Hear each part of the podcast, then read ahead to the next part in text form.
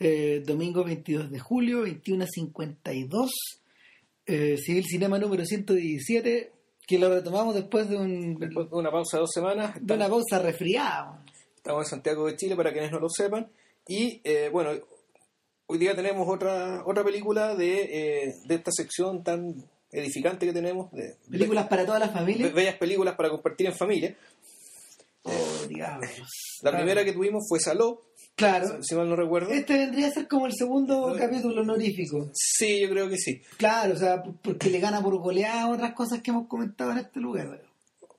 Sí, sí. Eh, sin tanto preámbulo, eh, tal vez la película no les dice mucho, pero bueno, esa es la idea del podcast, que ojalá esto los impela a, a- a Claro. partir- a- a bajarla in- inmediatamente y verla. Que conozcan una película que se llama Ven y Mira. La pueden buscar como Come and See. Come, come and See. Eh, Idi Ismotri, el nombre en ruso, Y eh, película soviética del año 1985, que fue precisamente filmada para celebrar los 40 años de la victoria sobre Hitler. claro, esta película está dirigida por un belorruso. No, no, es ruso, ¿eh? ¿Es ruso? Es ruso él. Ah, yo Sí. pensaba que era belorruso. El que es belorruso es el guionista. Porque él vio y a él le tocó ver eso. Oh, ver lo que, lo que se cuenta en la película. Ya. Se trata de Ellen Klimov. A ver, Ellen Klimov. Mira, nosotros, ni Vilchen ni yo sabemos demasiado de cine soviético. Eh, es un tema en el que hay que meterse, obviamente, en algún momento eh, con, con, mayor, con mayor cuidado. Pero lo que sí sabíamos de Klimov antes de esto, y, y esa fue una de las razones por las que, por las que propusimos hacer este, este podcast, fue que Klimov era el esposo de una de una, de una directora que se llama Larisa Shepitko, que si ustedes se acuerdan, la comentamos una película de ella muy al principio de estas sesiones, se llama Alas, Wings, y nada, pues Klimov, Klimov es el esposo de Shepitko y es el viudo de Shepitko de alguna forma, porque eh, eh, Larisa muere a principios de los 80. Muere en eh, si no si- 79, El ¿no? 79 muere. Claro, en un accidente. Claro, y sucede que eh, el, este, el, el- el marido del viudo, eh, Helen Klimov, resulta- puta, después de que se murió, se murió su esposa, el tipo se botó al copete, al mismo tiempo empezó a hacer esta película, y cuando terminó de hacer esta película, él no filmó nunca más. No. Siendo que el, el ca- el- el señor murió bastante tiempo después, murió en- Claro. en la década del 2000. El, a ver, Klimov, hasta donde, hasta donde tú me contaste el otro día, Klimov es un señor que, a ver, es gente un poco mayor que Milos Forman, pero son personajes que vivieron en, que vivieron en carne propia eh, las censuras de la época de la época más dura de la cortina de hierro. Eh, ¿en, qué, ¿En qué consistía esto? En el fondo, en el fondo tal como le ocurrió, tal como le ocurrió a ver a Chitilova, a ver a Chitilova o a mm, o a Jerzy Skolimowski o a otros cineastas de, de la Europa del Este, de distintas, De distintos países de Europa del Este. incluyendo a Miklos Jansó, eh, son personas que por su sensibilidad, que muchas veces estaba identificada, ojo, con O sea, la del régimen, O sea, era gente que era comunista, era... sí, todo, po. era- o sea, no todos tenían que ser comunistas, algunos lo eran convencidamente. sí, Y- pero- pero, claro, por ejemplo, la primera película que hizo Klimov era, no la vimos, pero las referencias que hemos encontrado eran, eran películas, eran, eran sátiras, eh, eran sátiras, es decir, eran era esta sensibilidad de gente inteligente que se encontraba con que el sistema por su funcionamiento generaba situaciones muy absurdas, es lo que- que, por lo- de las que puta, no quedaba otra que reírse, ¿no? Porque lo- tampoco había claro. mucho margen para cambiarla. es como lo, es lo que Kundera, a propósito de lo mismo, él decía... La broma, pues claro. El- claro, eh, que tú, que tú recurrías a resortes cómicos eh, en circunstancias en circunstancias de extrema congoja. Claro. Porque, porque ¿qué otra te quedaba? El- los mismos soviéticos, fíjate, desarrollaron, desarrollaron esa manera como de, de, de- de- de abordar estos problemas, incluso hasta el día de hoy. Si hay, hay gente, hay, hay, hay gallos que todavía siguen identificados con esta con esta manera, con esta manera de, de observar la cuestión y seguramente el mismo Putin no le gustan esas cosas. Pues, sí. A ver, bueno, y de hecho, bueno, y, en- y que en realidad part- partamos esto otro. El, una de las grandes creaciones que generó el comunismo y Europa del Este en general fue el humor. O sea, estos pueblos que tenían a su propio sentido del humor, digamos, pero el régimen, digamos, ¿cachai? con puta, hartas situaciones absurdas que se dan, era campo fértil para que salieran chistes brillantes. digamos, y, hay, y hay chistes maravillosos en todos los países de Europa del Este, digamos, un poco co- confrontando la co- confrontando por una parte la promesa la, la promesa del sistema con la realidad y que a veces la brecha era bastante grande, a veces bastante dramática y también bastante cómica. De hecho, uno podría decir que películas occidentales como Goodbye Lenin Tan está, un un- está un poco están hechas un poco pensando digamos en esta en esta O sea, brecha entre, hay- entre la, la realidad y la y, y la promesa que terminaba desencadenando en humor O sea, el, el- el- el árbol ese es tan fecundo que por un lado tiene Margaritas, que es esta película que es esta película que prácticamente prácticamente eh, resulta humorística casi por su condición de acción de arte. claro Por otro lado está el fuego bombero, que es una especie de fresco social. sí po. Al otro lado está Adiós Lenin, que, que Goodbye Lenin, que es la que es como la versión posmoderna de esta clase de, de fábula. Sí, pero pero si uno va notando en, en, en, en- si uno se pliega como aquella, aquella época también hay otra también hay otros ejemplos re buenos o sea eh, piensen en Emil Kusturiza po. esta esta que, que utiliza que, que, da, que, da vuelta, que da vuelta este sentido del humor de una forma a veces a ratos media macabra a ratos a, ratos a ratos nacionalista a ratos a ratos esperpéntica eh, son personas que en la medida que se relacionaron con Occidente también se dejaron llevar por otras por otras influencias, pero pero la, la matriz es la misma. Sí, ahora Custurica es más joven y, y por lo que pasó después, Custurica creo que terminó siendo un poco nostálgico del régimen, ¿no? Eh, eh, es que el, el- bueno, o sea, él estaba en medio filo entre el nacionalismo serbo, serbo-bosnio, digamos que es Claro. serbo-bosnio, pero al mismo tiempo el underground dentro de todo, por mucho que haga, haga la sátira, digamos, en términos de metáfora de lo que fue el régimen, de todas formas yo creo que él, él se da cuenta de que la, la forma de la convivencia que había, digamos, previamente era bastante preferible, digamos, que lo que, que lo que vino después. Lo que- y lo que vino mucho y que lo que vino mucho antes y ese- ese- ese- esa es la eso por lo menos lo que es lo que yo me recuerdo de la de la película de hecho mientras veía Ven y Mira me dio muchas ganas de volver a Underground especialmente ahora que disponemos de la versión larga ¿cachai? porque Pero, pero bueno, eh, hacemos esta ha- ha- hacemos todo este, todo este, todo este exhorto acerca del humor, no porque esta película de la Sea particularmente sea humorística, ¿no? Todo lo contrario, lo que queremos decir es que este sujeto, Ellen Klimov, su esposa, eh, eran parte de una generación y de un espíritu, de un ánimo que, eh, que pucha, se llevaba ahí nomás con, con el, con el establishment, Claro. con el politburo y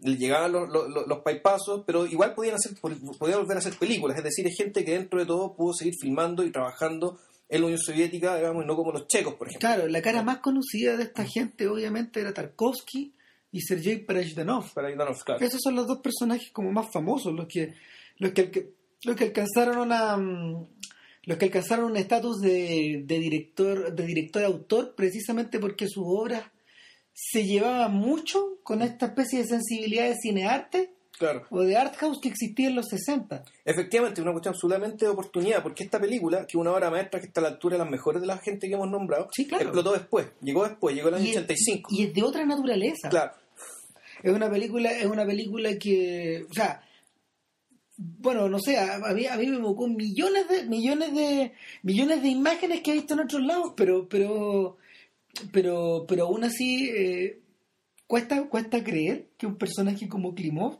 haya sido un contemporáneo de Tarkovsky, que hayan estado, que hayan estado flotando y que utilicen, que utilicen el, el mismo, el, el mismo, los, ¿cómo se llama?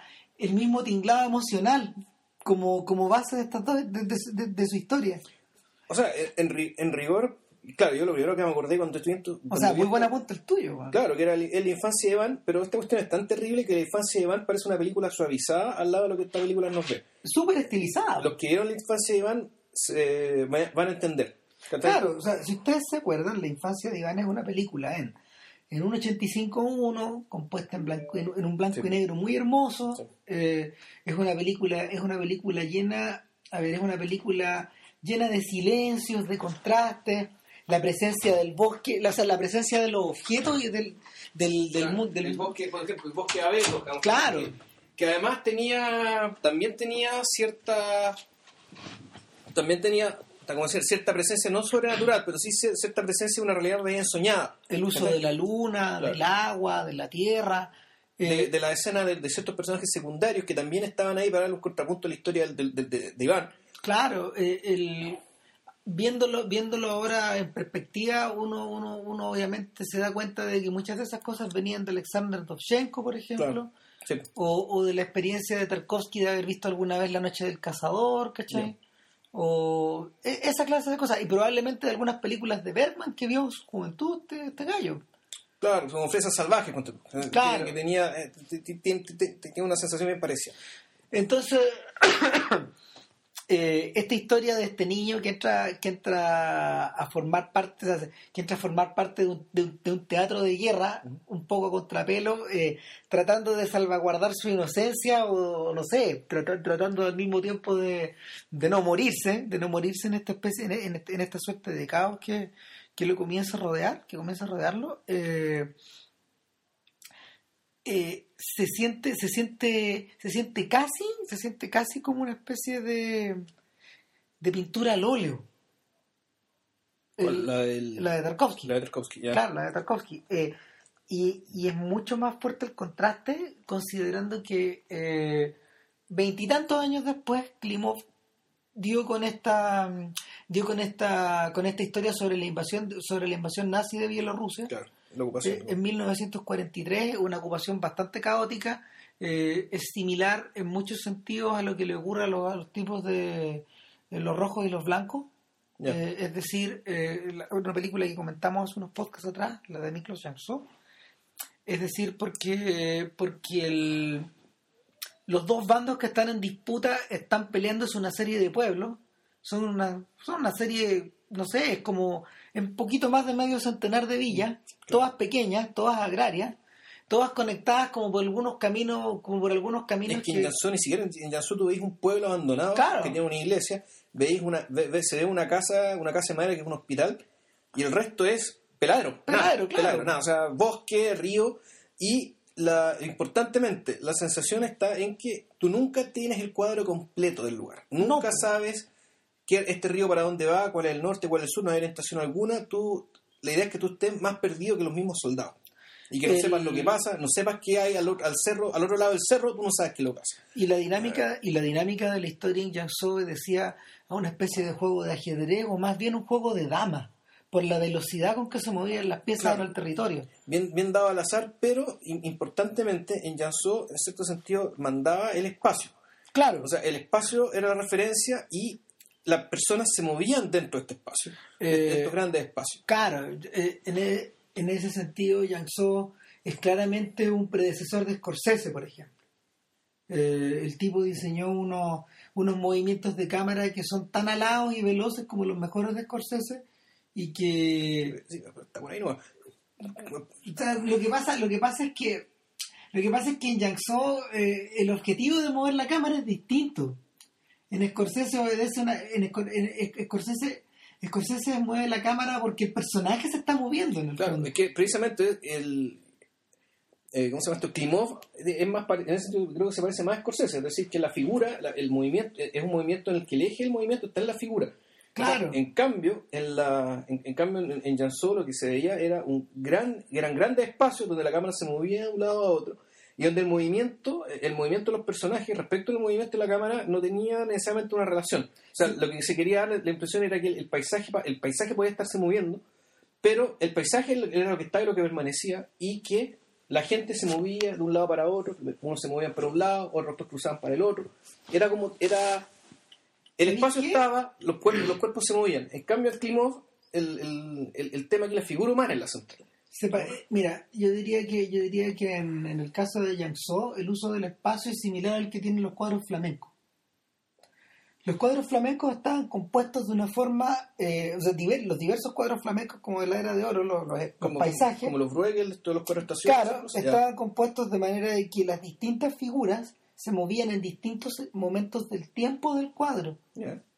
Es decir, si, por ejemplo, si, si había un cuadro que estaba compuesto de unos campesinos al fondo, de unos labradores al centro y de una, de una carreta atrás que va a toda velocidad, eh, el- la lectura del cuadro estaba diseñada para hacerse en, de- en- en- en- en determinada dirección y la dirección te iba dando los momentos del tiempo en que iban ocurriendo. O sea, era un cómic. en algunos casos, pues era, era posible, por ejemplo, ver algunos personajes que estaban atrás, adelante, después. Ya. No siempre pasaba, pero, pero muchos de esos cuadros estaban diseñados así. O, por ejemplo, estos cuadros de las mesas largas, donde los tipos están comiendo. Pero en- hay unos que están empezando a comer y otros que están terminando. Y todo esto pareciera que ocurre al mismo tiempo, pero no. Eh, Es esa sensación, es la, es la utilización, es la utilización del espacio, es la utilización del espacio como medio en el, en el- en el cual el tiempo se liquifica. Eh, suena bien abstracto, pero, pero en el caso de Yang es bien impresionante como el tipo consigue que eso adquiere un dinamismo y una, y un- una suerte como de vértigo. Si finalmente, si finalmente la, el efecto estético que provoca el, el rojo y el blanco, más allá de todas sus implicancias ideológicas que las tiene, es que tú te ves sumido en un mundo de caos Sí. en un mundo de caos. Eh, Sabéis que también me acordé, por ejemplo, de algunos cuentos de, de Isaac Babel, esta, estos cuentos de los cosacos que tiene Babel, donde, donde en el fondo donde en el fondo los retrata, los retrata como unas bestias que van a toda velocidad y, y el- es como que el cuento está narrado con esas velocidades, po, unas velocidades suicidas. No donde, donde lo que va haciendo solado, do- donde la tierra, donde la tierra que va donde la tierra que, que ellos van, que ellos van eh, dominando o por la cual van pasando va quedando asolada de inmediato. Eh, eh, el efecto satírico es como es, es- es la tierra que va quemando el correcaminos por detrás de donde va pasando, ¿cachai? Esa, esa- esa es la, esa es la versión satírica de esta manera de pensar. En el caso de Klimov es distinto. A ver, la película Ve- Ven y mira, ven y mira, esencialmente es la historia de un niño, de Fliosha. Eh, se llama Florian. Florian, pero Eh, creo que Fiora o Fiora Florian. Él tiene, usted, usted sabe cómo son tus diminutivos rusos. Claro, eh, que como 10 posibilidades de Claro, decirlo. pero Fiora, pero claro, Fl- Florian. Pero, pero, pero nuestro Florian eh, es un personaje, es un niño, es un niño que Cuyo padre está, probablemente murió en la guerra. Claro, el tipo no ha vuelto. No ha y, vuelto. y la película comienza cuando él está jugando con un cabro realmente chico. Están jugando a la guerra. Están jugando la guerra, pero además lo que hacen es recoger, eh, es recoger objetos. De un arenal. De un arenal. De un arenal. Cosas, Que- o sea, que puede ser gente cadáveres que están enterrados ahí o gente que escondió sus armas cuando Exacto. lo iban a Estos capturar. cabros chicos se enteran que están estas cosas ahí y la película comienza cuando ellos están desenterrando fusiles. Claro. No, si de ahí saqué el mío, le dice, sácalo con más Mm. fuerza. Porque alcanzan a tomar las correas, pero no alcanzan a sacar, los- no alcanzan a sacar las tunas. Entonces, eh, mientras están sacando esto, ocurren dos cosas. Bueno, es que la cuestión en realidad parte antes. Parte con una, con una, una perorata, un viejo, que en el fondo lo- que los reta claro, por estar sacando por estar sacando fusiles pero entre- entre- los reta con su qué en el fondo como que lo está como que en el fondo está diciendo sabe que mejor háganlo el, y, y- y tiene como además y, y el tema es que si bien el viejo no es un profeta pero da la impresión de en realidad este es como un, es un profeta bíblico que está puta, anunciando algún desastre o algo por el estilo porque ese es el tono con que habla el viejo Claro, es que a eso iba. El... Ocurren dos cosas en esa escena, aparte de jugar, de ju- de jugar la guerra y de sacar los fusiles. Eh, está la aparición de este personaje que es una que, que aparece dos veces en la Sí. película, pero que queda inmediatamente claro que este viejo es como el líder del pueblo, es como una suerte de alcalde, o es como una suerte de alcalde o de guardián o pero al de, mismo tiempo o es de como la- el loco pueblo también ese es el tema o sea, es que- Bueno, pero acuérdate que los rusos consideran al loco alguien sagrado. Sí. No, no, no es cualquier persona. Sí, no, no, de que no es cualquiera, no es cualquiera. el en Boris Godunov, ¿te acordás que en el fondo el loco es el que dominaba todo? El, el primero que habla y el último. Ya. Eh, el, y lo otro, que, lo otro que ocurre es que los cabros chicos miran hacia el cielo. Y, y inmediatamente eh, uno escucha un sonido de baja frecuencia producido por un teclado. Sí. Eh, y, y es un tecla- y es un, es un sonido es un sonido eh, es un sonido que no es de un avión que no es de un avión pero que Klimov relaciona inmediatamente con el vuelo de un avión el vuelo de un avión cuatrimotor Que un, claro, pero un avión, ojo, no un bombardero, sino un avión de reconocimiento. claro es un avión de reconocimiento Eh, soviético No, yo ¿No? creo que no. Yo creo que Y sí por eso, y por eso la tecla tan macabra, ¿cachai? Porque en el fondo tú decís, el, el, el, el- el sonido tan macabro es como decir, ya, o sea, ¿quién quiere hacer reconocimiento? es que yo creo que no yo creo que es Yo, soviético yo creo que no, yo creo que es de los nazis, ¿cachai? De hecho, el, el sonido tétrico es para decirte que, eh, que los nazis están aquí. ¿cachai? En el fondo que es la amenaza, digamos, de que, de que vienen. ocurre pero ¿sabéis qué? ocurre que después de cuando, cuando los muestran arriba no tienen uniforme nazi ¿Quién es? Es que, es que después hay un. ¿Te acordás que hay un momento en que el niño se imagina quién está arriba? ¿Ya? Y es una mujer, es una rusa pintándose los labios. Eh, ¿Es una rusa? Sí, po. O sea, es, es- es medio extraño, ¿sabéis qué? para mí, la- la- tal como, de la manera en que yo lo relacioné, es como una especie del ángel de la madre Rusia que está arriba cuidándolo, Ya. pero que no hace nada. ¿Cachai? No, o sea, de tanto en tanto nos tiras cosas, dicen. Ya. Ah, Claro, ¿cachai? ¿Y qué es lo que cae? Cae un copete, pues. Entonces, eh, más, más adelante cae una botella de whisky del cielo. Ya. Y, y, y el, el- el tío no sé cuánto, que es uno de los tipos que cuidaba de, de los cabros chicos en el pueblo, que va con el niño, eh, van, van riéndose por el camino, Ya. y, y- el- el tipo dice, bueno, no, o sea, no- te tomáis la botella y nosotros la tenemos que ir a devolver. Nosotros tenemos, tenemos que devolver, nosotros tenemos que ir a cambiar la botella vacía. Eh, Eso es lo único que nos tiráis, ¿cachai? Esa es la sensación que me queda, que, que el, el- el avión es, el avión es soviético, pero no está ahí para hacer nada. No está ahí para salvarlo, no está ahí para cuidarlo, solamente está ahí para ser un testigo mudo. Mm. Y el hecho de que está al principio, Es que aparece como tres veces el avión. Claro, el hecho de que está al principio es ominoso. Sí.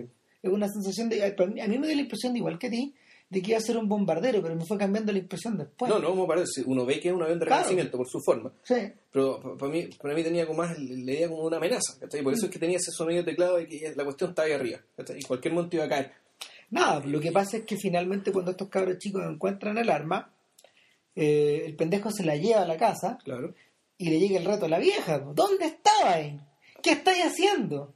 ¿Te, te quieres ir? Claro, ¿Qué diría tu El padre? cabro chico quería irse. Esa es la cuestión. Además, que el cabro chico quería irse con los. Con los quería irse con los. Hablamos de un niño como de 11 años. No, tenía más. Tenía No, 14. 12, 14. Tenía unos 14, sí. Ah.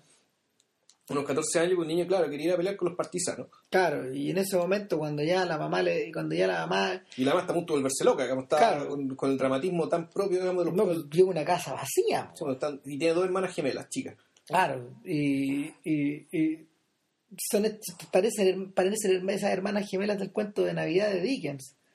Una se llama necesidad y la otra se llama hambre, ¿te acordáis? Cuando, cuando, cuando el No, ah, sí, del cuento. Ya, sí, sí. Claro, eh, y el eh, eh, en ese momento, en ese momento suena un le tocan el vidrio al cabro chico, lo están viniendo a buscar, Claro. Quieren buscar los partisanos. los partisanos, y, y se lo llevan, y se lo llevan a la, se lo llevan a, a la mitad del bosque. Y, y en ese momento, en ese momento la película, tú, eh, inmediatamente tú sentís la tentación de relacionarla con Iván. Sí. O sea, y, y está, es deliberado, porque están los abetos. Sí, pues están los abetos, son los mismos bosques. Pero claro, la cuestión cambia inmediatamente de, de tono porque en a, a Iván, dentro de todo, eh, Tarkovsky le construye una familia. Claro. O sea, y, y se trata de replicar ese tipo de relación, ese tipo de cuidado. ¿cachai? Eh, por- de modo que, me imagino que, por- bueno, porque este niño ya estaba medio trastornado porque había perdido a toda su familia. Claro, el, el, la, es, es extraño, pero la no me deja de hacer, no me deja de llamar la atención de que eh, eh, Benny haya producido casi al mismo tiempo que El Imperio del Sol.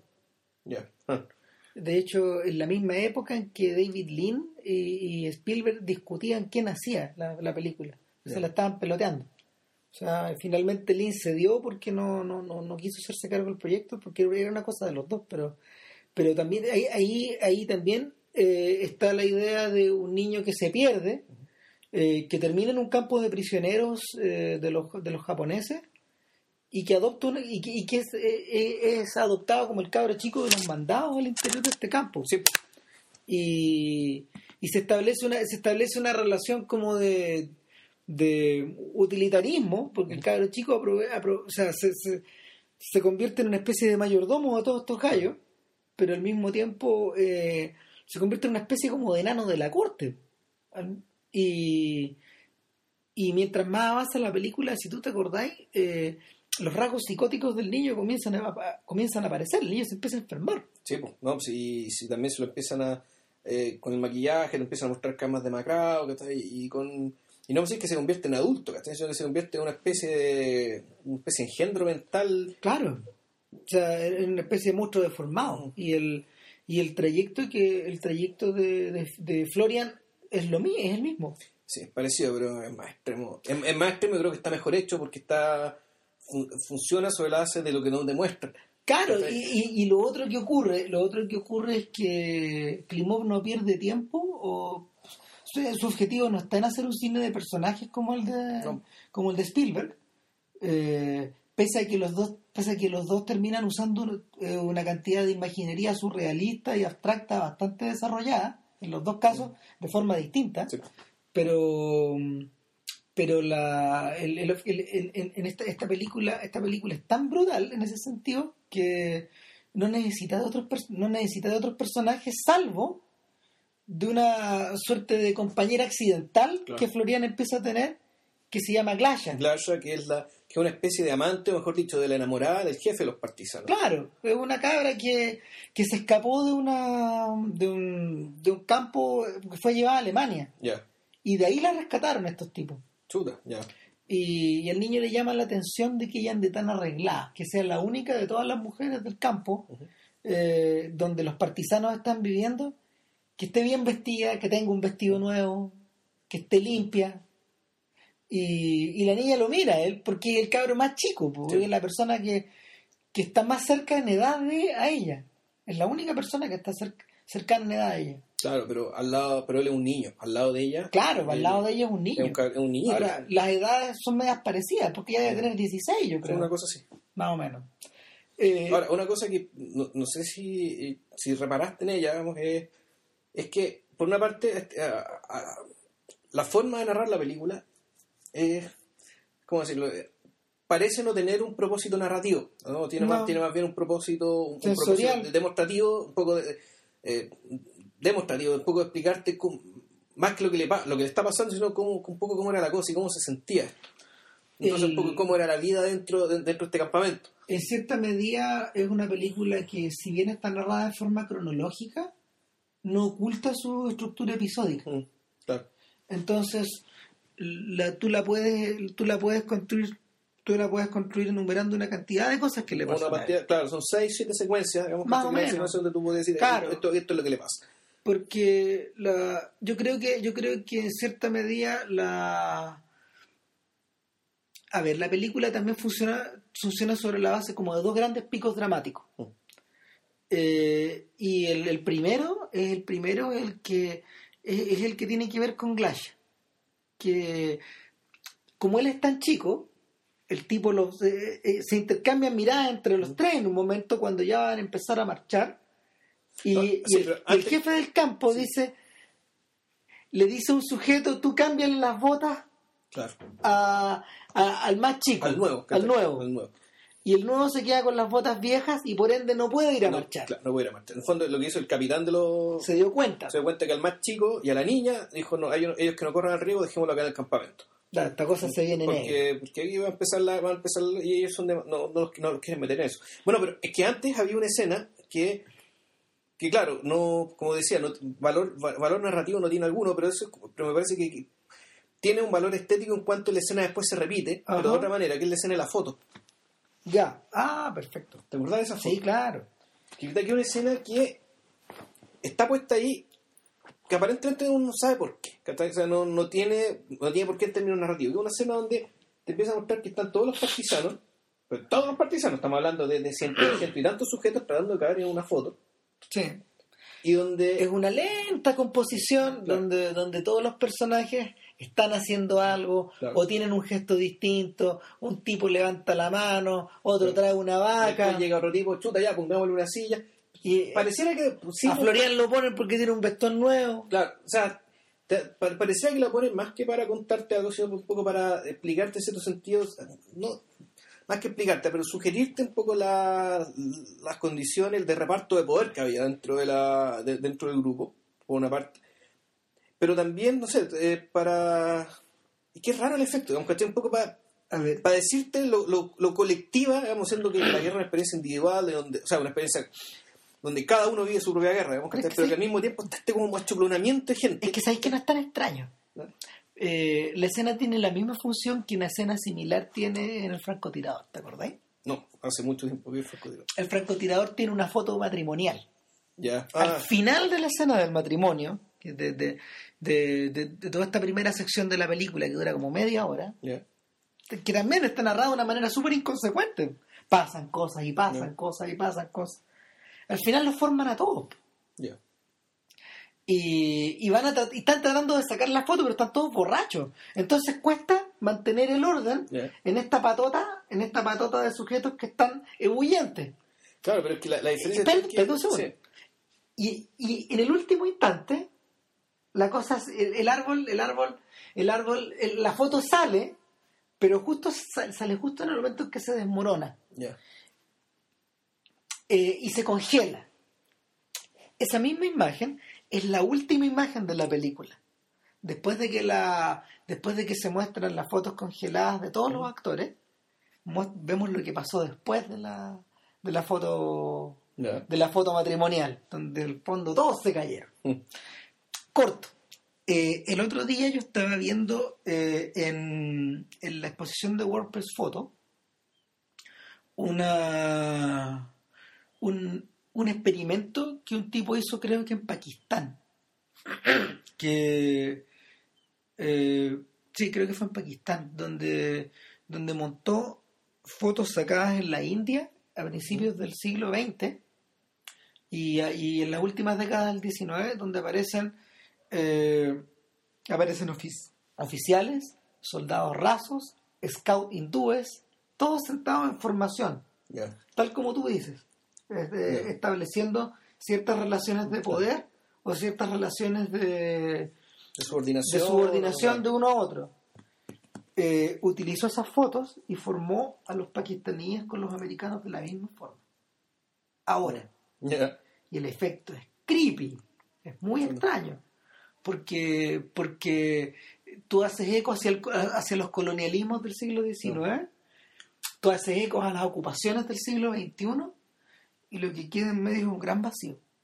Es un vacío, una suerte de vacío conceptual, que tú todo el rato estás tratando de llenar mientras estás mirando las dos fotos. En realidad es, una, es un- set de varias. Y, y la foto más interesante de todas era una foto de grupo, nuevamente. Era una foto de, de grupo. Me aparecía también la del resplandor. ¿Te acordás de esa foto de Ah, grupo sí, del resplandor? Claro, que también cumple esa misma función. Eh, Eh, bueno, es que lo divertido es que aquí nunca te muestra el resultado de la foto. No, po. ¿Cachai? O sea, la foto la estáis viendo, la estáis viendo la mía que está siendo filmado, pero la cámara siempre entre que se está moviendo, se aleja, se acerca, o siempre está moviendo a alguien. Entonces, en realidad, el proceso de sacarse la foto es más interesante que el producto mismo, pero el producto mismo nunca se ve. Ahora, el- lo, que yo pensé en esa primera secuencia era que era una especie de alegoría de la dirección cinematográfica. Porque la persona que lo estaba la persona que estaba sacando la foto Claro. estaba jugando acérquense aléjense eh, Estaba produciendo, en realidad, y la dirección, la producción fotográfica está... tenía un bigote postizo a los Hitler sí. Eh, y, y nada pues, esa, esa foto queda ahí media congelada esa imagen y, y después después se enlaza con algo que les podemos contar después en Sí, realidad. claro, y que, y ese es el sentido de esta cuestión. Claro, pero, pero la vuelta, vuelta hacia adelante. eh, comienza la marcha, estos cabros se quedan atrás y, y ahí el tipo, ahí el tipo en el fondo utiliza una suerte como de corte teatral, acelera todo Sí, po. y, y, y mientras estos cabros, mientras estos cabros están un poco jugando a ser Adán y Eva, claro. Metidos ahí en el medio del bosque, ella riéndose de él, él riéndose de ella, el cabro chico llorando también porque lo dejaron atrás. Porque él quería volver a pelear. Pues, Claro, ella, ella llorando porque la dejaron botada. Está enamorada del, del capitán de los, de los partisanos. Ninguno se dice nada sobre eso. No. La relación que tienen ellos es como la relación que puede tener John Smith con Pocahontas en el Nuevo Mundo. Son, son, son, son, son relaciones de presencias. Sí. No, no, hay, no hay una relación dramática establecida Ni como le hace el contacto. ¿no? de por medio. Y, y rápidamente empieza un bombardeo. Y curiosamente empieza un bombardeo a lo, la delgada línea roja. El de Galia Roja. Así que es, eh, pero es repentino. o- Claro. Pero el, claro, el bombardeo, Es decir que impresionante. es impresionante porque ahí Por- los actores corrieron riesgo de salir heridos. O sea, está construido de una forma muy curiosa porque, tal como tú decías, están en la mitad del plano y parten corriendo en direcciones distintas. Y luego ven las bombas y Claro. las bombas no se detienen, las bombas no están atrás. No, están, empiezan, están donde empiezan a acercarse a la cámara. Claro. No, y, y las cosas saltan a la cámara. O sea, tú ves que saltan piedras y saltan cosas que están Pedazos de árboles, man. pedazos de árboles. Claro. Y cuando tú pensás que se va a acabar, sigue. Sí. Y sigue, y, y sigue. sigue, y sigue, y sigue. El fondo, te están diciendo que el campo, el campamento quedó hecho bolsa. Y, eh, Y por lo tanto tienen que irse. y, y lo, fíjate que mina el campamento de una forma muy parecida como, a como en, en, en- en algunas películas bélicas lo hacen, digamos. Como que se está, se está bombardeando el, eh, una suerte de símbolo, algo vacío, porque Claro. no hay personas, no ves personas. De- a partir de cierto momento ya no hay gente. Mm. Y, y, y, el- y lo que hace ahí, te lo encuentro brillante. Y ahí pasó el avión de nuevo, ¿no? Es que el avión estaba ahí después, por lo primero que ellos ven, Claro. pero, pero lo, lo que empieza a hacer este huevón en ese momento es impresionante. Empieza a trabajar el sonido. Y esta película, el- y el sonido empieza a convertirse en el tercer actor de esta historia. Mm.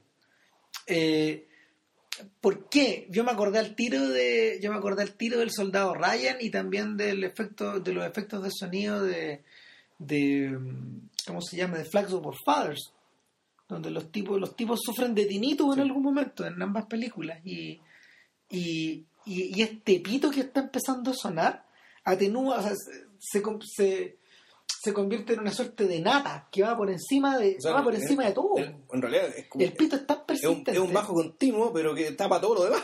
claro el- Por- porque el, protagonista queda por el bombardeo, queda sordo. ¿Ya? por un eh, buen rato por un buen rato de la película, efectivamente, el, el- nosotros no vemos todo por el ojo del protagonista, pero sí escuchamos por el protagonista. Y, y es es, es infuriante lo que se escucha porque, porque escuchas una eh, vagos ecos de sonidos Claro. reales po. claro, gente que le grita eh, la, la glasha que le que le habla. que le habla y no se entiende. eh, ahora, el, en general en el cine, eh, el tinito y estos efectos así de sonido duran como dos minutos. Aquí duró 20 minutos, 25 minutos. Duró hasta que se acaba la primera mitad de la película. hasta la primera hora. Sí. O sea, dura como, más. dura como 25 minutos. Entonces, el, se apo- eh, esa, esa especie como de onda sonora se apodera tanto de la película y que, que finalmente se transforma en, eso, en una suerte de velo a través del cual vemos todo. Perdón, a través del cual vemos y escuchamos todo. Claro. Hay un momento eh, eh, justo antes del bombardeo donde ella parece hacerle una invitación. Tú no sabías qué es y si no, si no, tú no sabías si es una invitación a, a acostarse o a que le está mostrando algo, acércate, ven, mira, le dice. De ahí vi- yo creo que de ahí viene tomado El, el, el ven y mire. el, título, el título de la historia. Bueno, es un, es un versículo bíblico de, de una frase del Apocalipsis. de cuando se abre el séptimo sello y qué sé yo, que supuestamente está sacado de ahí. Ahora, lo que no quita que hayan puesto esa misma línea digamos, En la boca de ella. Un diálogo casual, digamos. Claro, y el, el punto es que eh, a partir de ahí a estos cabros les pasa algo muy raro. pues, En vez de irse, se quedan y empiezan las escenas Malik. Empieza esa grulla, que esa especie como de... No, no grulla, es como esta especie como de... ¿Cómo se llama? De... Este, este pájaro que, que, que, que trae a los niñitos de París. Un La- pelícano. No, no, un pelícano. No, no. No. No, pues, la, la cigüeña. Exactamente, esta cigüeña que símbolo la fertilidad Sí. se empieza a meter entre medio de la historia, aparece de la nada, primero limpia y luego muy sucia, y, y, y- y anda merodeando por donde están estos cabros chicos escondidos, se mete como en la, se mete como en su choza, y luego estos cabros toman eh, eh, cuando él agarra cierto ánimo y dice volvamos a mi pueblo. Claro. Y en la vuelta al pueblo no encuentran a nadie. Y ahí tú decís, oh, Miklos Jiangsu. Claro. Claro, ¿te Estamos, estamos en el peladero. aquí, Vol- volvimos a esta idea de que, que va la cagá. Eh, los personajes intuyen que quedó la grande. lo que pasa es que hay una, hay- este tipo se la arregla de una manera, de una manera muy brillante para contarte esto es por a través de un, hay un pájaro muerto. No que hay, un co- ¿cómo era? O sea, él, cuando entran a la casa y ven que no hay nada, ven que hay una sopa caliente. Es que está, la- hay humo, pues, igual, Claro. que, igual que en Ugetsu, Claro. cuando el gallo vuelve a la casa y no hay nadie, y está la cagá, hay humo, hay humo saliendo de la chimenea. Claro. Y ellos van, y efectivamente hay un puchero y toman sopa. Y mientras están tomando sopa, hay, hay uno, hay un, hay un- un- una hilera de, de- de- bichos muertos en el suelo. Y, y a, a través de eso, ella, Glasha, se da cuenta que pasó algo malo. Nosotros como público nos damos cuenta que pasó algo malo. Claro. Pero el cabro chico no. Las muñecas están, las muñecas, muñecas, las, muñecas, sí, las muñecas están ordenadas como si hubiera una niña jugando, Claro, pero hay moscas alrededor de las Claro. muñecas. Y el cabro, el cabro se agarra la cabeza en el fondo y dice, los, los mataron a todos, ¿qué pasó? No, no, no, tienen que haber huido hacia la isla. Claro, eso dice el cabro chico, porque el cabro chico sabe que hay una isla cerca. Ella no, ella no sabe porque ella es de otro pueblo. Y él empieza a escapar hacia la isla. Claro. Y en esta huida hacia la isla ella mira hacia atrás, a lo bíblica, Claro. bíblicamente, y ve la, y ve, Ve la, la- claro, la, la pirámide azteca de gente muerta, pero, pero muy rápido, ¿no? apenas Claro. los detalles. Y, y claro, y supuestamente esto pasó hace, pasó hace poco tiempo porque uno Están de la weón. Es claro, o sea, el, si hubiera sido hace muchos días, estaría el olor, se habrían dado cuenta por el olor. Mm. Pero no, no había el olor a, pu- por tanto, acá- había ocurrido hace poco. Entonces, eh, ella va corriendo y le sigue el juego al tipo de que sí, vamos, está en la isla, está en la isla, y ella no, no, no le dice. ¿no? Ahora, para llegar a la isla se sumergen en una especie de marasmo Tienen que cruzar un primordial, es, un, es un barrial, es un barrial que los tapa completo y es una cosa, es una escena que no parece terminarse nunca. Claro, es una escena como del infierno del Dante, ¿cachai? Sí. ese tipo de. Ese tipo de esfuerzo, ese típico esfuerzo físico, por una parte, ese tipo también como de, de podredumbre, de, de abyección de la escena.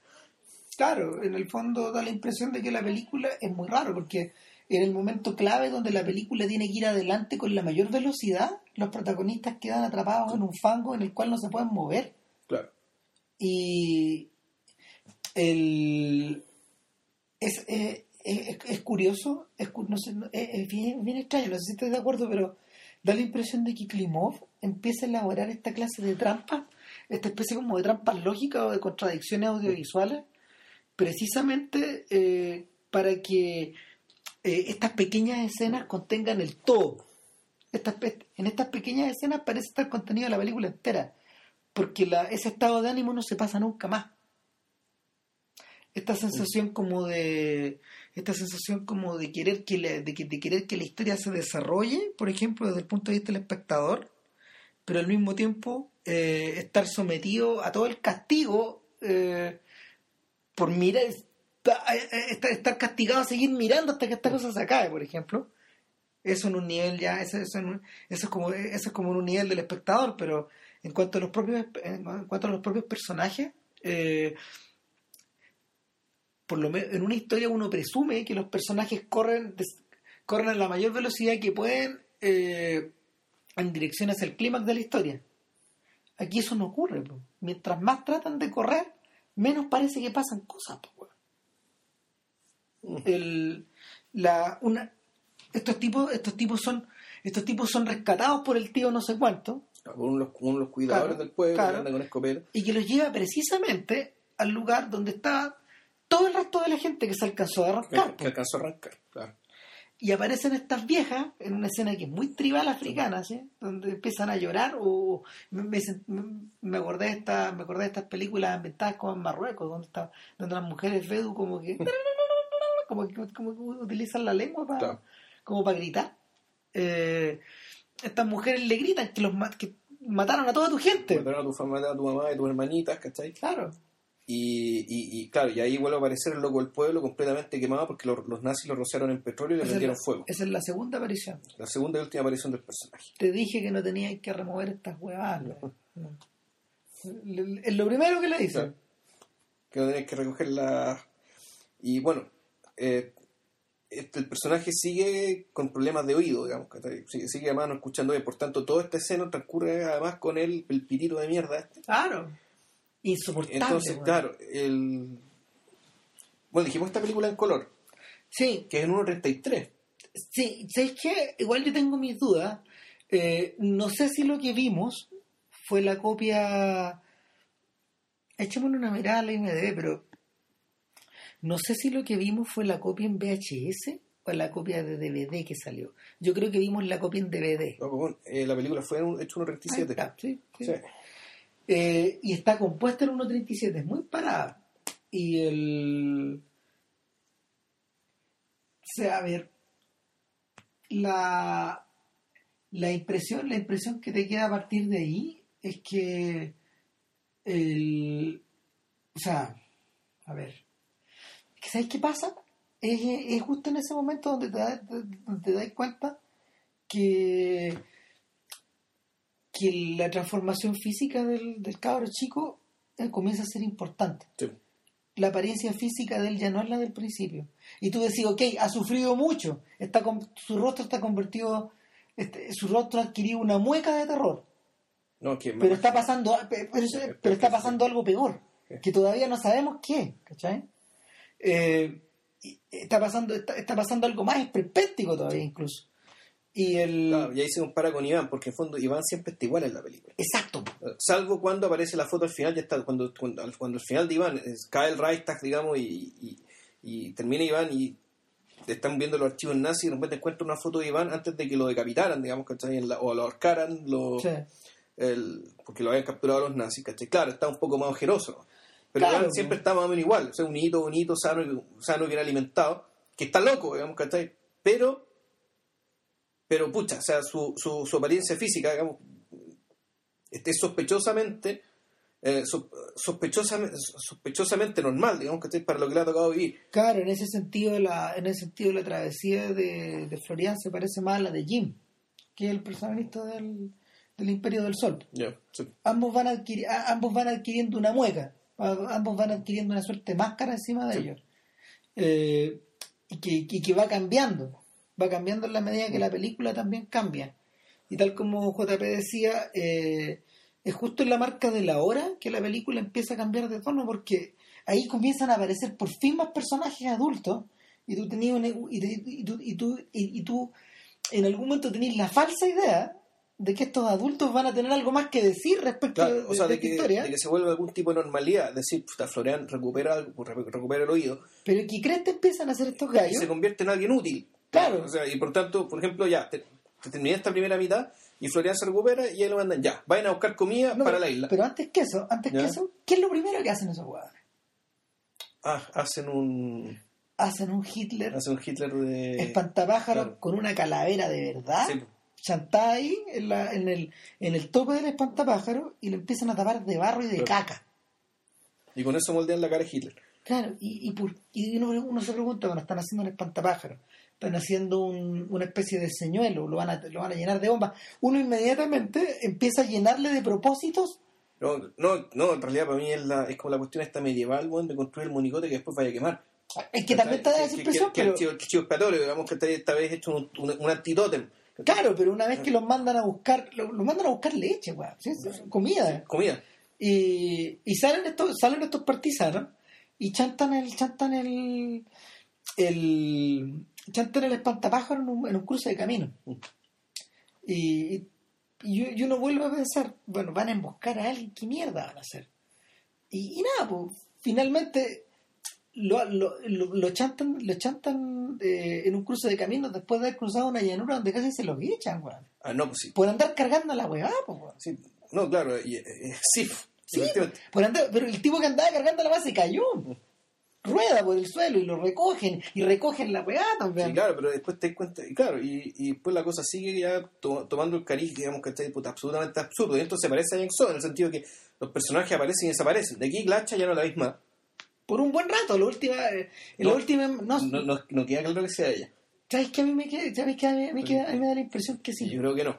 Pero, pero, pero me, me da la impresión de que sí, pero por otra razón. Ya te, ya te, ya te voy a contar. Pero- cómo llegó al pueblo. Bueno, pero, pero el, el punto es que, el, lo- tal como dice JB, los personajes eh, comienzan a aparecer y a desaparecer, a irse y a volver. Entonces, de esta patrulla de cuatro giles, digamos que chantan, chantan el, el como, los diez, como los 10 perritos empiezan a perder personal. a, a los dos, a los dos, puta, al rato, dos, dos revientan un campo minado. claro. Entonces queda, Quedan los dos. queda el, el- queda el Queda, Florian queda Florian con el tío. con el tío no sé cuantito y también escenas súper surrealista pero que y- o sea es surrealista parece extraña pero al mismo tiempo es absolutamente lógica respecto de, de lo que es la lógica de la guerra tipo van a un pueblo van a un pueblo donde hay unos tipos un- un- un- unos tipos colaborando Unos que- colaboracionistas, unos rusos. unos que están- rusos que están ahí alojando nazis y de repente sale un tipo de estar en la corta digamos, y los tipos lo raptan o sea contra que lo raptan se lo llevan al se, se lo llevan al campo y le empiezan a amenazar y nunca los ves y eso, es muy bien está muy bien hecho ¿cachai? que está la figura del medio siempre la figura humana al medio digamos, ¿cachai?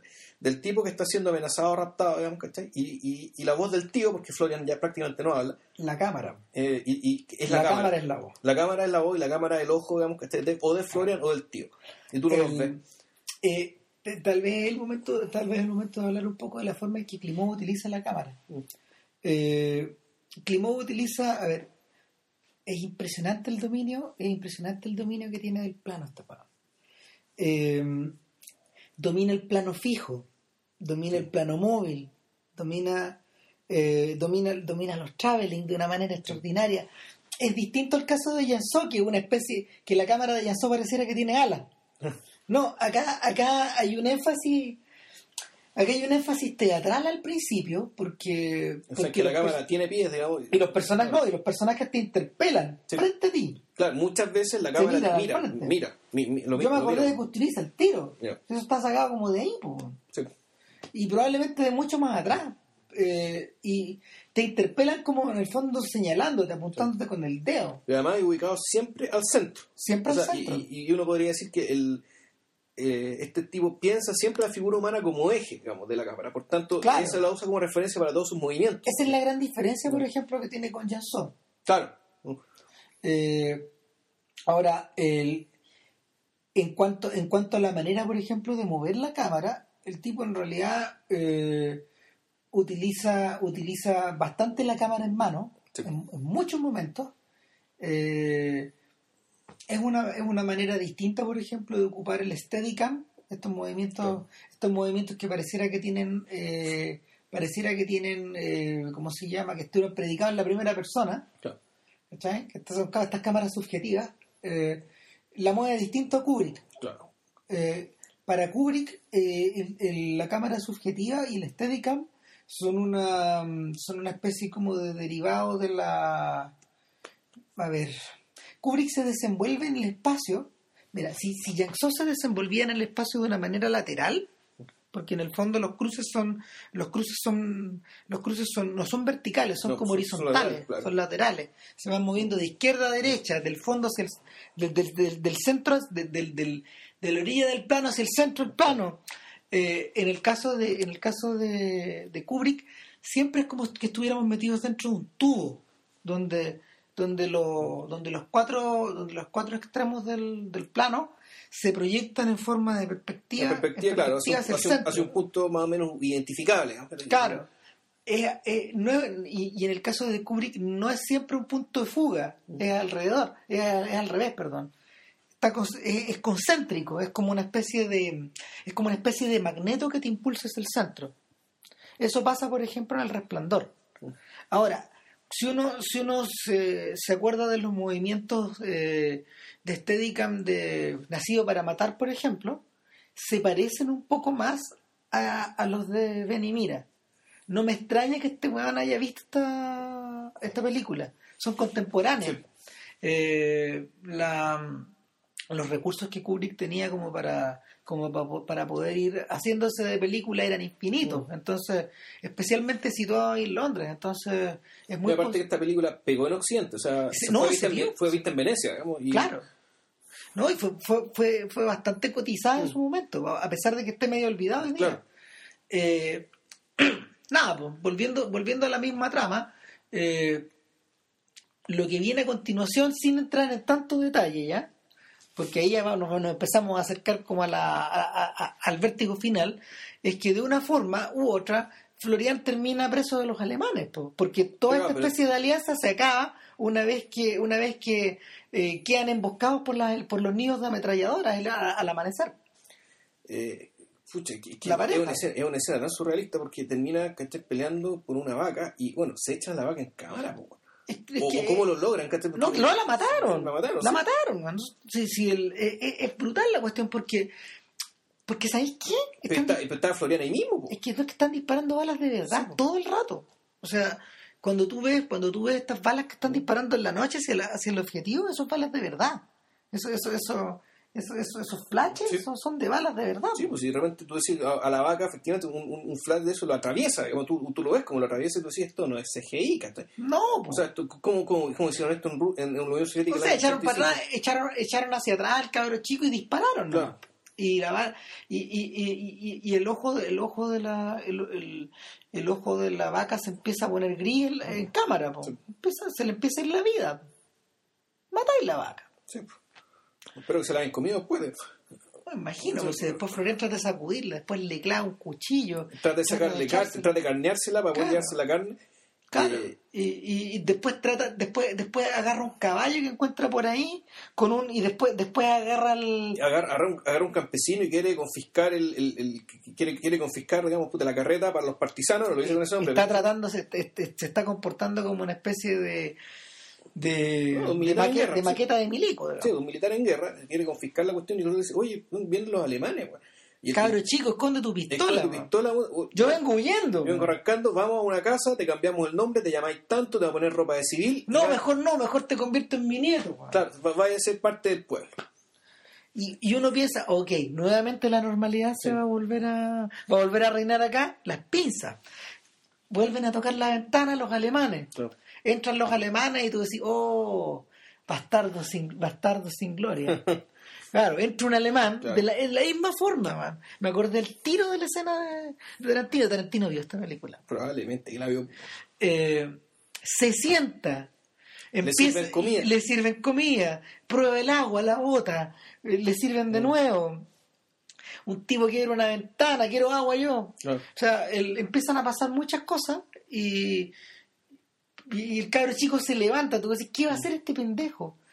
Y sale para afuera y afuera está la caga. Claro. Afuera, afuera es un cuadro del bosco. Claro, fuera. Eh, Es la canal. Eh, bueno, claro, el- lo que está pasando es que los alemanes le están diciendo a puta, el pueblo, ordenamos que el pueblo se reúna en la iglesia, ¿cachai? Pa, pa, Claro. pa, y no tengan miedo porque Alemania es un país civilizado, aparte no temas por sus vías y qué sé yo. en ese momento la película, a ver, todo lo que, toda la, la película se transforma en muchas cosas. La película se transforma en un estudio sobre el caos, eh, se transforma, se eh, adquiere un costado macabro, evoca Pasolini. Sí, al mismo tiempo también hace un ha- hace como también una, repasadita respecto a los distintos, los distintos tipos de reacciones ante esta, ante esta situación límite. se convierte en un estudio de, eh, se convierte como en un estudio de de viñetas de guerra Sí. Están pasando muchas cosas al Sí. mismo tiempo. Hay gente que le está, pa- está paleando a otra los Claro. perros permanentemente están están ladrando. Eh, hay viejos que son hay viejos que son sacados en pelota a la calle. Eh, hay, hay, hay cabros chicos que son tironeados las mamás se dirigen hacia la iglesia pasan muchas cosas. El, yo me pregunto cómo lograron dirigir todo este caos porque yo creo que también esto está esto está magnificado incluso más es más tremendista todavía porque la manera en que el tipo utiliza el sonido las distintas capas eh, eh, evoca el terror. Y, y nada es peor que cuando a Florian lo agarra a Florian lo agarran del lo agarran del cogote un tipo que anda con un hacha Claro.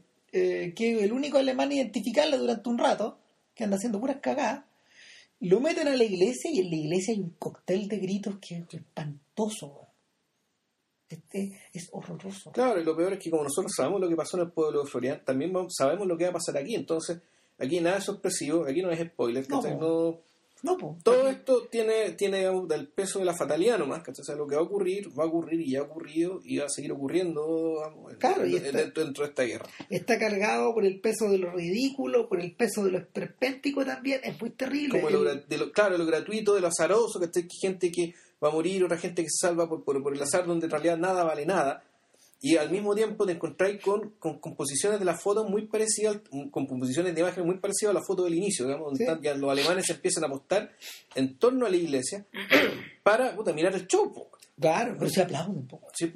Hay momentos en que aplauden. el que aplaude el espectáculo. Claro, porque, Mm. porque, porque se empiezan a incendiar a la gente adentro. Claro. Aplausos. Claro, weón. y además, bueno, y además hacen esto, de, hacen esto de que ya, bueno, las que quieran salir, los que quieran salir pueden salir sin niños.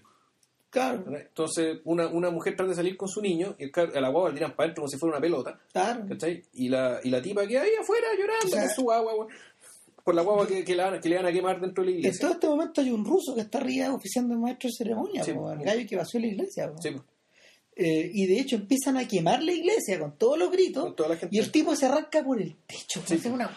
Sí, claro. salvaje. que también es número circense, ¿cachai? Que también a él lo aplauden, digamos, ¿cachai? Porque él, él hace una bajada como bien, con, con la cuestión quemándose, digamos, que hace, una, un escape de, digno de, de Houdini, weón. A todo esto Florian ya había salido, po, Fl- Florian logra salir. Pero Florian también se convierte en un tabló viván, po, Sí. porque lo, lo agarran de la oreja Y tú decís, esto es ejecución sumaria, me acordé de las fotos de Vietnam. Claro. El- con, con- con- con este vietnamita con la con la pistola Claro. en la cabeza, ¿cachai? Y, el, y, y la imagen está congelada porque hay alguien que está sacando una foto. Sí. Entonces tú decís, ¿quién va a disparar? ¿Dispara la cámara o dispara la pistola? Y ¿Qué- ¿Quién dispara primero? a lo que a lo que además está combinado el efecto de que para este momento en este momento Florian ya tiene arrugas en su rostro Claro, y Florian tiene el pelo blanco Está arruga, está canoso, está chupado, la piel seca, los labios, los, los labios completamente secos y partidos. O sea, un Florian. Florian envejeció, sí envejeció y hay una mutación física que, que, que ser como lo más aterrador de la película en realidad, Claro. o sea, de, de todo- de lo aterrador que es todo esto, digamos. Y el proceso, digamos, el- el- entre el maquillaje y la gestualidad de este actor aficionado que era este cabro. Y ahí más rato voy a hablar de cuál fue el tratamiento que hicieron para, lograr la actuación con él, porque querían que fuera un, aficionado, porque los actores profesionales tienen cierta alma y ciertas técnicas para moldear su, para moldear su cuerpo respecto a lo que ellos quieren. En cambio acá la idea era que fuera todo lo más espontáneo y genuino posible, de modo que fuera que este cabro reaccionara con horror genuino, digamos, y que su rostro expresara un horror genuino de que no ha sido entrenado para, para expresarlo ni domarlo. Pero al mismo tiempo tenían que trabajarlo para que el cabro se volviera loco. Entonces fue un trabajo de joyería que hicieron este, este, con este actor aficionado para que pucha, pudiera expresar sin mediación el horror que se quería que se expresara, pero al mismo tiempo sin dañarlo permanentemente. De hecho, este muchacho se convirtió en un actor bien importante de la Unión Soviética después, ¿sabes? por lo que leí. el el personaje físicamente se parece a estos pendejos mutantes de Akira los que les dan la droga que son unos que son unos niños que no tienen color en la piel y que son unos ancianos son unos ancianos de 7 años de 8 años. Y, y mirarlos también es terrible. po.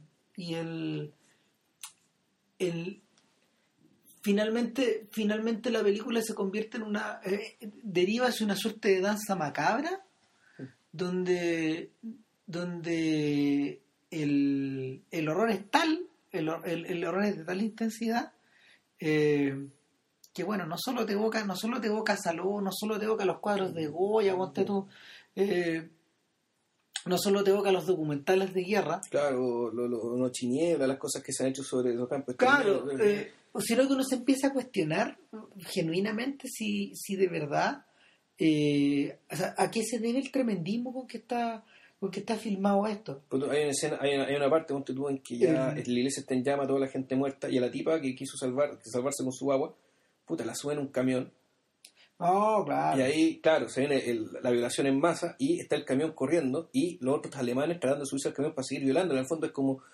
son como los perros en celo, siendo una perrita en celo, que está el camión, donde tú sabes lo que pasa dentro del camión, y los alemanes tratando de subirse, pa- pa- sea, es que tú tenés la sensación de que se... es una cosa espantosa, tú tenés la sensación de que lo que estás presenciando en la fiesta es un día feriado, claro. como una fiesta de la cerveza. güey. Claro, pero al mismo tiempo, el- la lógica, digamos, bíblica, es que esto es el fin del mundo. Sí. ¿Y cuál- por qué el fin del mundo? Porque tú decís, después de ver esto, Ya no hay nada. el mundo no merece existir. O sea, el- Y es algo, y, y- y es- es muy salvaje porque eh, una vez que una vez que la torta se vuelve a dar vuelta, eh, y con, también con un gesto bien teatral, es decir, eh, eh, la, elipsis, la, elipsis, la elipsis se produce en la mitad de los balazos. claro. eh, eh, Y en ese sentido, muy parecido a lo que ocurre en Janso también. claro, que, Florian, claro, eh, pero, eh, que pero- mira, de la nada, digamos, ¿cachai? Pero- un bando triunfa sobre otro. Y, pero en Jiangsu es como un movimiento sinfónico, es como Sí. un movimiento como de perfección, perfección musical. no, claro, acá- solo hace el movimiento. De repente, la Acá esto, ocurre, lado. acá esto ocurre mientras siguen pegando los balazos. Este cabro chico atraviesa un bosque y, y, y y una vez que llega hasta allá, él empieza, él recupera sus, él recupera sus ropas, Claro. se- vuelve al lugar del, vuelve al lugar donde dejó todo botado, eh, se viste nuevamente de soldado, un veterano de guerra Claro. ya, se parece a Jim una vez que una vez que lo tienen en su último campo de concentración, que, que ya es, un- es un- es una especie como de clínica para personas para personas rescatadas de la guerra y llegan los papás, ¿te acordás? Claro, sí, y como que los mira y ustedes quiénes son güey? Eh, el- y no, no parece reconocer los papás como que también demoran en eh, ¿es, es este niño Eh, es este nuestro hijo Eh, y el este cabro chico llega al, al, al- al- llega una reunión de, de rusos y están los mismos están los mismos alemanes que habían quemado todo escondidos abajo de un puente. Claro. no sé en realidad están correteados debajo de un puente. Hay un traductor está el O sea, un traductor es un colaboracionista, es un colab- colaboracionista bielorruso. Claro Hay uno que, que, que habla los dos idiomas. Claro, y está y están los dos están los dos oficiales SS a cargo. Claro. Y, y uno de ellos uno de ellos roga por su vida. Claro, el, el, el, el capi- el- el capitán, el, comandante, digamos, el que mandaba todo, el que estaba sentado arriba del auto, mirándose ya. bueno, a- acariciando una musaraña, weón. Claro, un, un ferret, digamos, un. Era un ferret, ¿no? Era como un hurón, un, No, ni siquiera, es como una, era una musaraña, si tiene unos con saltones. Ya. Eh, y el... Y está el subalterno, el gallo que ordenó que se quemaran a los niños. Claro. Y el tipo les dice la cara, traduzca esto. Le dice, no, pues que nos van a coser a todos, tradúzcalo. Eh, Bueno, es que eso, eso es gesto. Después de mucho rato, el, eh, está el, el sí, el no, el sí, el no, y, y, bueno, son estos o no, y el tipo dando una especie de, de discurso de que no soy un hombre Claro. viejo, yo en realidad no quería que pasara esto. Y de yo, no, yo no he matado ni una claro, mosca. y de repente Florian habla después de como una hora. Ellos fueron los que quemaron Eh, a los... Él fue el que quemó el... Entonces le muestra el otro le es más joven, él dio la orden de que po- podíamos salir solamente aquellos que salíamos sin niños. Y ahí como que se, se abre se abre el tema este porque están todos los partisanos deliberando qué hacemos con este. O sea, el fondo, ¿cómo los matamos? Claro. Entonces, el. Hay gente hasta con espada, ¿te acordás? Claro, o sea, que los querían faenar así puta, a, a la A antigua. pedazos. a la antigua. Y, y claro, y un tipo, y, y este otro alemán joven que Florian Dulce dice, bueno, aquí dado que nos vamos a coser, dice, bueno, ustedes son una raza inferior y como raza Ustedes no merecen existir. Claro, y por ser una raza inferior, y su, y su inferioridad como raza permitió que se que el, el virus del comunismo, digamos, que se haya extendido. Por eso los tenemos que exterminar. Ustedes no merecen existir.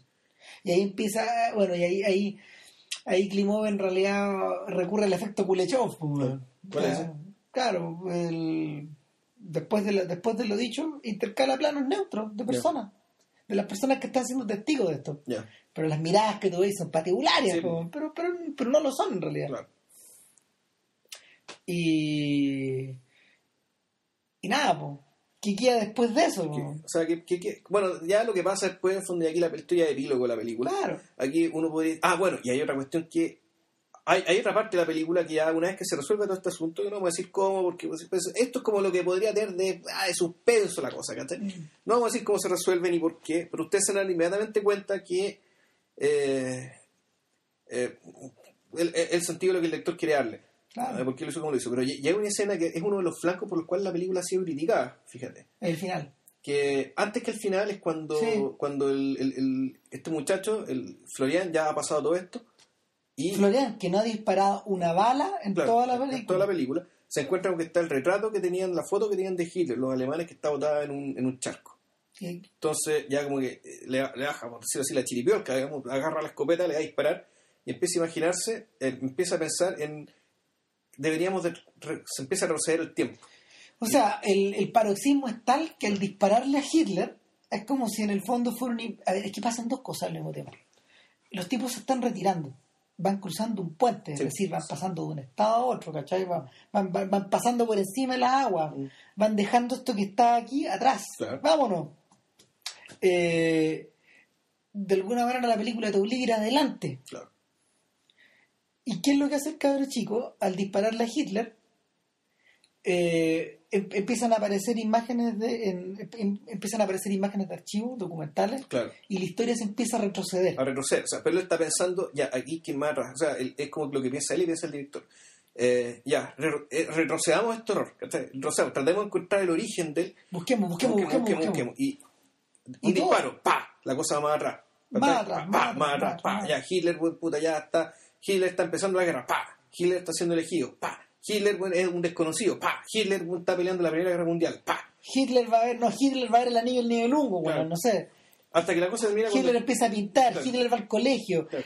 Hitler está en los brazos de su vieja. de su vieja, como una guagua. Y el cabrón chico decide si dispara o no. Claro.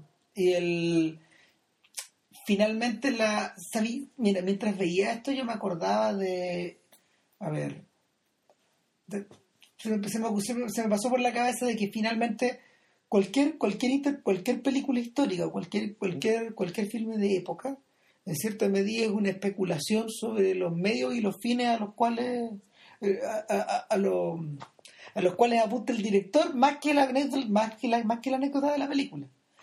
Me acordé en particular de de la fantasía de la fantasía histórica desatada de, de, de Tarantino y el final de Bastardos sin Gloria eh, que también tiene que ver con la aniquilación de Hitler Sí. pero es una aniquilación es una aniquilación es una aniquilación material es decir estos gallos van al teatro lo muelen lo convierten en puré Claro. a balazo y luego lo vuelan ¿cachai? Lo queman y después lo vuelan. Claro no lo, lo, lo balacean lo queman y lo Lo vuelan vuelan, claro. Entonces, eso es lo que le pasa a la gente dentro del cine. claro y, y le pasa a la gente por estar al lado de Goebbels y de Hitler Sí, claro. y de los otros y de Goering y- Eh, pero a ver en, su- en su momento en su momento a Tarantino lo hicieron colgar no solo por la a ver no solo por la no solo por la violencia de la escena sino que también por la por la irresponsabilidad histórica que está cometiendo por, por la por la sacada de lengua especialmente contra las víctimas del holocausto en muchos sentidos, ¿cachai? O sea, el, una de las una, una de la- una de las lecturas de la película en realidad que era que, que, que, que era sostenida por mucha gente indignada era que era que en el fondo una tragedia de este tamaño no la podéis no, no la puedes eh, no la puedes simplificar ni la puedes ridiculizar de esta forma ¿cachai? Eh, lavando este- o sea matando haciendo como que matáis a alguien en cámara de esta forma alguien que no murió así eh, no laváis ni limpiáis estos pecados digamos No, sí, la película no, no puede. Claro, pero eh, Es- pero pero es bien absurdo. La película no puede pretender Exacto, lavar ni limpiar nada. exacto Al revés, de hecho, hasta uno podría pensar que la muerte de Hitler dentro de todo no fue tan distinta. La muerte de él no fue tan distinta a lo que le pasó ahí. Igual murió por muerte violenta o casi violenta, ¿cachai? siendo acosado por sus enemigos, encerrado en un búnker, ¿cachai? Como encerrado en un cine y balaseado incendiado y bombardeado. Claro, o sea, más o menos los elementos estaban ahí, o sea, terminó siendo más o menos lo que le pasó. O sea, Hitler, a diferencia de Pinochet, ponte tú, ¿no? o sea, Hitler sí pagó en vida y en muerte por su derrota y la vio. La vio, la sufrió y pagó con ella con, con- con- su propia vida, digamos. ¿cachai? Claro. Pa- pa- Pagó por su derrota en vida. Y, y esto que ocurre, No, eh, eh, eh, es más, de hecho existen evidencias de que, de que hubo un deterioro mental y psicológico entre medio, además. ya, Entonces, y, y- hasta neurológico, creo. Entre medio. Entonces, pero bueno, esa es otra, esa es otra historia. ese digamos. recuento. Pero, pero la, a, lo, a lo que apuntaba yo era que, ¿qué, tiene, ¿qué tienen que ver estas dos maneras de aniquilar? O este- estas dos maneras de la de Klimov y la de Tarantino. También pensaba, ponte tú, en la, en la forma en que Tarantino va... es, que, es, que, va- es que- es que es bien distinto, porque aquí lo que hace Tarantino en el fondo es una especie de expresión de una fantasía. Es- la expresión de una fantasía, es la expresión de... eh, es un- es un- es a ver, es una especie como de deseo en el closet. Claro, de, de- de- de darle un- un- el, el verdadero merecido, digamos, ¿cachai? Alguien que en el fondo también sí tuvo su merecido, pero... el- pero Eh, eh, eh, ¿Sabéis qué? Pero Eh, hacerlo funcional, eh, eh, ¿qué es el tema? Hacerlo funcional es una ficción. eh, Tú decir, es ese, es como está el... a- Claro. a- eh, a- convertir esto en un gran final, eh, digamos, ¿cachai? Eh, claro, le agregáis emoción. Claro. convertía a Hitler en el Doctor Evil, lo, convertía en Blofeld, ¿cachai? Lo convert- a- al, al matarlo de esta manera, en Bastardos sin Gloria, tú lo convertías como en una especie de villano de Bond, ¿cachai? Porque él, él la muerte es un villano de Bond. Claro, pero, que, pero al mismo tiempo Pero- tenía el- el- el- esa escena de muerte de Tarantino tenía que ver ¿cachai? con, con que, bueno, lo que se estaba viendo en la película también y la, y la delectación, digamos, de los personajes ficticios de esta película, mientras miraban la película que se está transmitiendo, o sea, la película con, con Daniel Brühl sobre este Eddie Murphy alemán, ¿cachai? Claro. En el tema que la pantalla efectivamente estaba hecha ahí para suscitar lo peor de uno, ¿cachai? Para, para que tu relación con ella, y, en ese sentido la pantalla es demoníaca, ¿cachai? O sea, la pantalla... Eso, eso mismo tiene que decir. la, la pantalla... a propósito del, te- del, del título de Lotte Ice. Claro, te lleva de la mano al infierno, digamos, ¿cachai? ¿Por qué? Porque, puta, porque lo que te muestra la pantalla, en el fondo te está rebajando, ¿cachai? Y lo que hace Tarantino con este final es un poco lo mismo, es decir, bueno, en realidad nosotros no somos muchos mejores. digamos, De o sea, hecho- eh, De hecho, cabe la pregunta, por ejemplo, de... a- y en ese sentido el gesto de Klimov es absolutamente distinto. a propósito, para terminar con Tarantino, yo tengo toda la sensación de que Tarantino va a terminar de hilar ese rizo, de rizar el rizo con, con Django al final de año.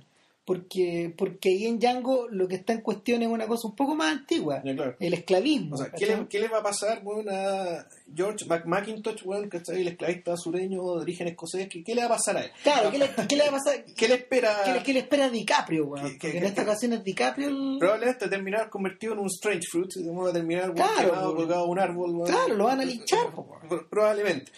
Lo van a echar, lo van a cortar en pedacitos. Quizás qué va a pasar. Pero bueno, eh, nada, pues, el, el desafío de Klimov es distinto. Es pues, distinto, eh. es distinto. Es, es- es de alguna forma eh, mm, obliterar la historia. Es que es literal la historia, pero al mismo tiempo hacer la declaración respecto de que ya, estos tipos dijeron para erradicar lo que ellos consideraban el mal eras capaz de matar a los niños. Sí. Y cuando y cuando este cabro, cuando Estamos fue- en la misma. est- Claro. Está frente a la imagen en su cabeza, porque esto no es real, esto es algo que piensa él. Sí, claro, es una fantasía. ¿Él dispara o no dispara? No le vamos a decir qué pasa, qué decir, Florian, digamos, respecto, No. respecto pero, pero esa es la decisión, en el fondo. Eh, eh, es- Esa es la decisión respecto es que si vale o no vale la pena matar a un niño para, entre comillas, creer que se evita, un des- se evita el desastre, digamos, y el, y el fin de mundo que acabamos de ver en pantalla durante esta hora, estas dos horas de película. Ahora, hay otro subtexto acá que, que es menos notorio y es de alguna manera también la impresión, la, la, la, mm, la, la sensación que Klimov, la sensación ambiente que Klimov va creando en torno a la a las estructuras de poder, es decir, la manera en que están abandonados estos, estos campesinos o estos o estos partisanos o estos soldados hechizos, ¿cachai? versus sus líderes o versus las cabezas morales que, que van que van existiendo en la, en, en la, en la película, o las cabezas morales y las cabezas de poder. Yo pensaba, fíjate, también en la, en la misma, en, el momento en que esta película se hizo, eh, es un momento de crisis, de crisis moral total en la Unión Soviética, ¿ya? 1985. Eh, eh, Creo que en ese año ya había, ya, ya había, ese año muere Andropov, y Sí, creo que po. ese mismo año asume, asume. Gorbachev, sí. Claro. Y mi impresión es que una, una película como esta, por ejemplo, habría sido censurada en los tiempos de en los tiempos de Brezhnev. No, no podía haber a ver, su, su lado patri- su lado su lado patriótico y patriotero es indiscutible. Pero por otro lado la O sea, es, pat- es que es, es patriotero, pero hasta por ahí no es, porque en po, rigor que- que es que el. Estado no está. O sea, nunca ves el Estado, tú nunca ves el ejército rojo propiamente tal. No se ve una puta estrella roja en toda la película. El avión que en el cielo nomás. Suponiendo que sea. Suponiendo que Claro. sea ruso, claro. Pero claro, el resto aquí son partisanos, o sea, hay gente que se está batiendo sola, No tirando las nadie. no hay nadie, No no hay nada. nadie, nada. No hay nadie, no hay nada. Eh, la iglesia tampoco sirve, no hay popes, ¿cachai? No, pues no, hay, nada, no hay nada. teoría religiosa, no, no- no hay nada. O sea, la iglesia, la iglesia, no tiene, no- la, la iglesia no tiene nada arriba. Bueno, Está, pelada. probablemente porque eso Porque fue saqueado de la- no, probablemente porque la vaciaron, pero está desprovista de sentido. No, o de por- hecho, o porque desde, desde ¿cuál, es la, la palabra, cuál es la palabra, la palabra alemana? IEA. H-I-R-E. ¿Qué es IEA? Gire. Ah, no sé. IAR. Eh, el- podríamos buscarla, pero, pero no, no es, no es Kirche, no es iglesia. No, no, no, no, no, no. ¿Cachai? El, el, el asunto es que eh, una película bélica, una película bélica en el corazón de la Guerra Fría habría sido, y tal como ocurre con el con el, el rojo y el blanco, eh, no habría podido existir si no hubiera existido el general. ¿Cachai? No, no. Alguien que, alguien que de alguna manera tuviera el poder o alguien don- donde, donde, donde descansara la responsabilidad moral o, o- o- o- o donde, donde descansara cierto, cierto dejo de ética, cierto dejo de algo. Aquí no hay nada. Esto es el páramo. Se acabó. No hay nada, no, eso no, no, eso no hay nada. Claro, de hecho, por eso, por algo, y además el protagonista naturalmente eh, es, un- es una víctima, un niño, digamos, que está ahí. Por lo tanto, Claro, el, el- eh, es uno de la, eh, es parte de la larga víctima que se abre con, con el con el ni- con el niño mártir de Alemania año cero, ponte tú. claro, Sí, sí, es, un hijo de él. Un hermano de sí. Bueno, hay que decir que el director, el M. Klimov, eh, de partida, bueno, él era comunista e hijo, o sea, él era hijo de comunistas, de hecho, su nombre Ellen es un nombre que no existe, es un nombre inventado, quiere decir Ellen, que es un acrónimo, especie de acrónimo de, de Engels, Lenin y Marx. Ya. Eso quiere decir Ellen. Oh, y era hijo de unos doctores comunistas convencidos, bien probablemente ha sido com- com- comunista también, pero que por su juventud y por su probablemente su, su, su- su intelecto, digamos, y su inquietud, su, inquietud mayor, hizo estas primeras películas de, de sátira, digamos, se, se casó con Chepitco. Los dos, como tándem, dej- fueron dejar una impresión bastante grande en su época porque ella era, muy- era muy, muy atractiva, este tipo tenía su buena pinta y además era muy talentoso como cineasta. Y estuvieron, como, como dijimos, estuvieron llevándose más o menos mal con la censura, sin ser completamente proscritos, pero tuvieron problemas, ¿verdad? varios problemas. Y sin embargo, cuando llega Gorbachev y después de, de esta película y el prestigio que ganó esta película, eh, entre el 86 y el 88, el, el Klimov se convierte en el, direc- en el presidente del sindicato de directores soviéticos. Y le cae la. Y desde ese puesto él trató precisamente de empujar la carrera de toda la gente que, que como él había tenido problemas con la censura anteriormente. Para Zhdanov entre ellos. Probablemente para no. Bueno, Tarkovsky ya estaba muriendo en Rusia el año, él estaba muriendo fuera de Rusia el año 87. ¿Cachai? Él, él no alcanzó a él, sabía- él ya se había ido antes. Y, eh, pero claro, duró dos años porque ya hay un momento en que tampoco pudo lidiar más con la censura, con- no pudo lidiar tema con las relaciones con el partido, qué sé yo, y como además ya estaba, la película lo dejó creativamente muerto, ¿cachai? Estaba, todavía estaba medio botado al copete por el tema de su viudez. Ya el tipo quedó seco, ya no, no le dio más y se, se, fue el año 88 del, o 89 del, del, de- del sindicato de directores y ahí empieza la perestroika. Otra El historia. 89, ya, ya, ya, ya llegó otra historia. Claro, es el mundo de Sócuro, ya no es el mundo Sí, de claro. Claro. Ella esa era otra cosa. Nada, po. Largo podcast, pero, pero se pasó volando. Se pasó hablando. Bueno, y por, por favor, vean la película porque. eh, Please. por favor, vean la película porque realmente, os- solemos decir, esto es algo que no se ve todos los días, pero esto es algo que. También Y- requiere cierto aguante. o sea, es muy terrible de mirar. O sea, eso, eso se, lo, se lo damos por firmado. No es la típica película de guerra donde aparece Iron Man al final. Eh, no, no, no, no, no, pucha, es- Nadie salva, nadie, nadie te va a salvar, digamos. de- O sea, como les decía, el- esta, esta es una película que se trata del fin del mundo porque en realidad uno de los cuestionamientos que hace es que cómo, cómo, podemos seguir viendo después de esto. Lo, Sí. que, lo que se ve en pantalla, eh, bueno, esto también lo, lo dice la película al final, esto se repitió por 626 veces, es decir, durante, mientras los alemanes estuvieron solo en, en Bielorrusia, eh, masacraron por completo 626 pueblos. Entonces, no, el tema de la cifra de, de- de- de gente, digamos, ya no vamos a meter en eso, pero el tema es que el, el espectáculo que vimos se multiplicó por 626 en un periodo de ¿qué, qué cuánto, ¿Qué? Meses. dos, tres meses. ¿Ves? ¿no? Eh, y bueno, y- nada, no, no hay palabras, no hay más palabras, así que por favor vean esta película, eh, eh, pero vean en buenas condiciones, eso sí, Sí. y eso. Y nada, nos vemos la otra semana. Una semana con... ¿Va, va tan serio, no? Eh, Es que se estrena este, este jueves, Batman, ¿no? sí, yo creo que debería ser Batman, aunque tal vez o podría si no, ser. lo, lo, lo John Hughes. o si no, si no, nuestra suma de John Hughes. Claro, que ahí estamos acumulando películas para, para hablar de él. Ok. Que estén bien. Chao. Cuídense. Chao.